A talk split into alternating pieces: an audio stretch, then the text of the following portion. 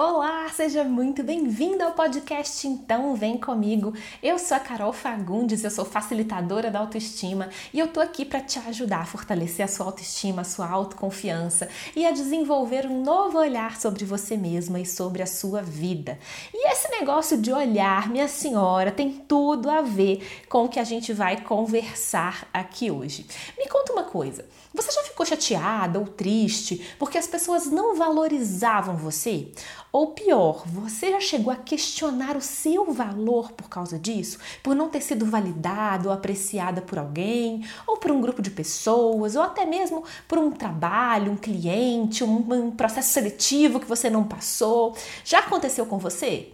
Já, né? Eu sei. Então vem comigo que eu tenho uma história especialmente para você e ela começa, já começa bem, que ela começa num dos meus lugares favoritos do mundo. Ela começa em um museu. Saudades inclusive.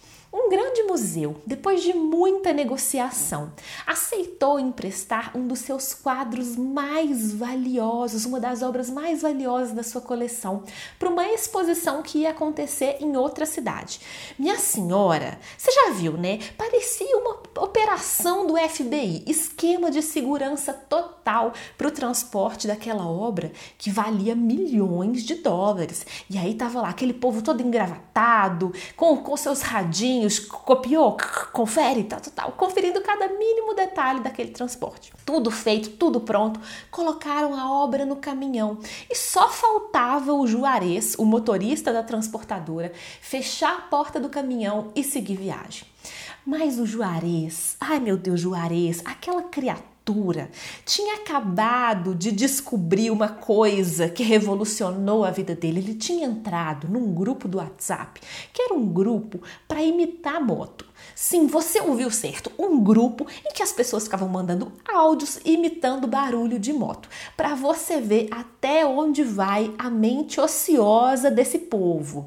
E o Juarez, ele estava achando aquilo a oitava maravilha do universo. Ele estava rachando de rir dos áudios do povo imitando moto. Ele também estava mandando o áudio dele para mostrar o seu talento.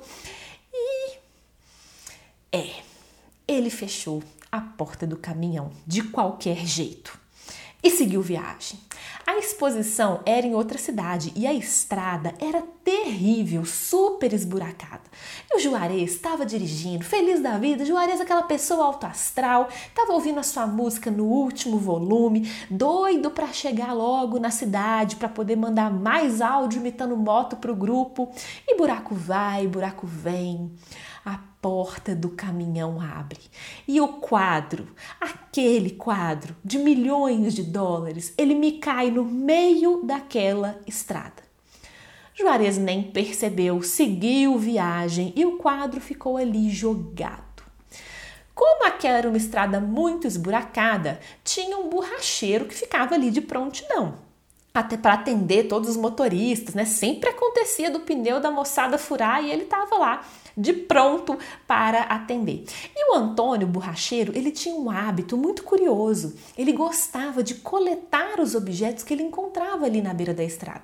Todo dia ele esperava dar uma hora de menor movimento e ele saía andando pelo acostamento e pegava os objetos que ele encontrava ali sempre tinha uma calota de pneu, ele tinha também brinquedo de criança que sempre caía do carro e ele já achou até uma cadeira de praia jogada ali na estrada para você ver como é que tudo, né?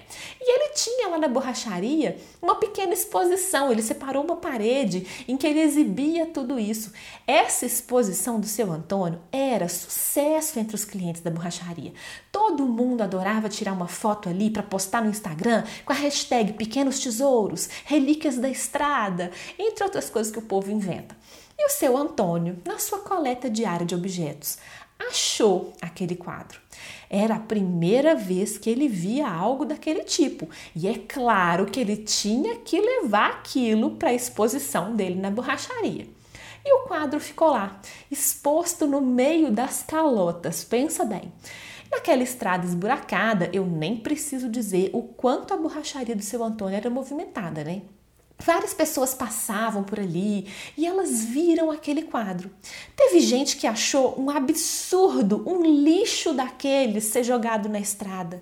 Teve gente que achou que aquela era pintura muito feia. Teve gente que achou fofinho, que era trabalho de criança da pré-escola. Teve gente que achou muito bonito o quadro, quis comprar para dar de presente, mas seu Antônio, seu Antônio não vendeu não, porque os tesouros dele são dele e ninguém encosta.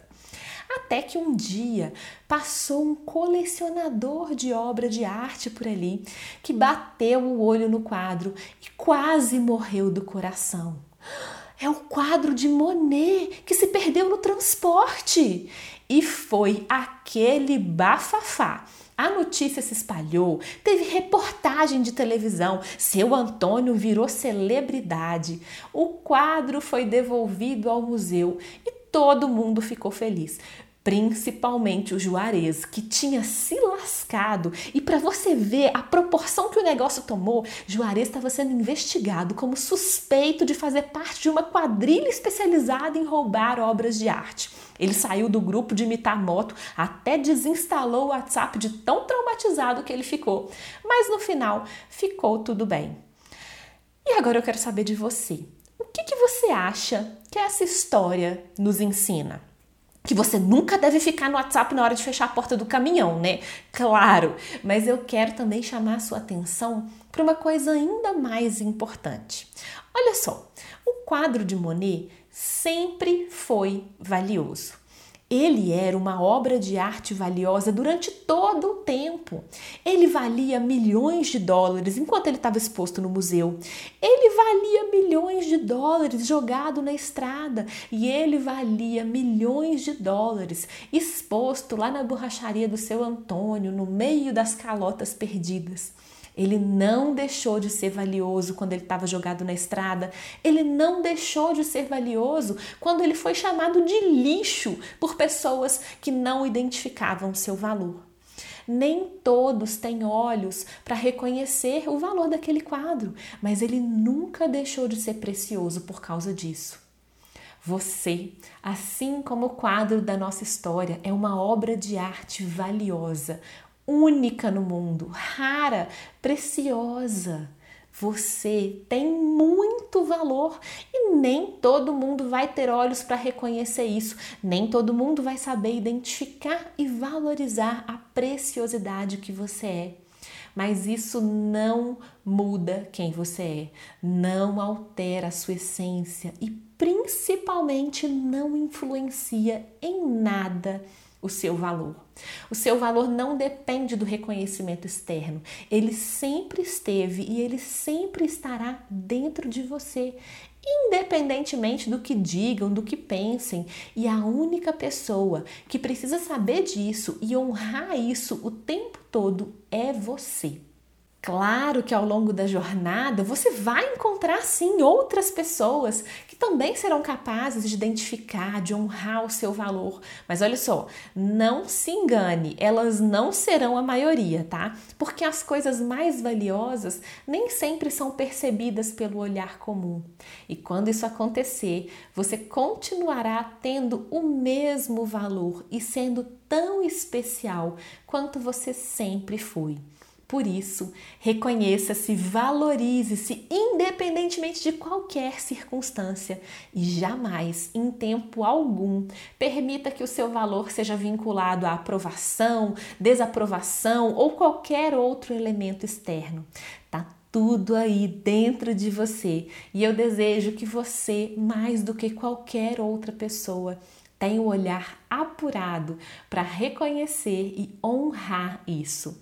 Eu espero que você tenha gostado da nossa história de hoje. Espero que você leve esse, esse ensinamento, essa reflexão para passear, em que você acesse o seu valor independentemente de qualquer coisa. E claro, me conta o que você achou dessa história, desse episódio aqui do podcast. Então vem comigo. Vai lá meu Instagram, que é qual? Adivinha? Então vem comigo. Vai lá no meu Instagram ou me manda um e-mail em carol@entãovemcomigo.com.br que eu vou adorar saber mais sobre você.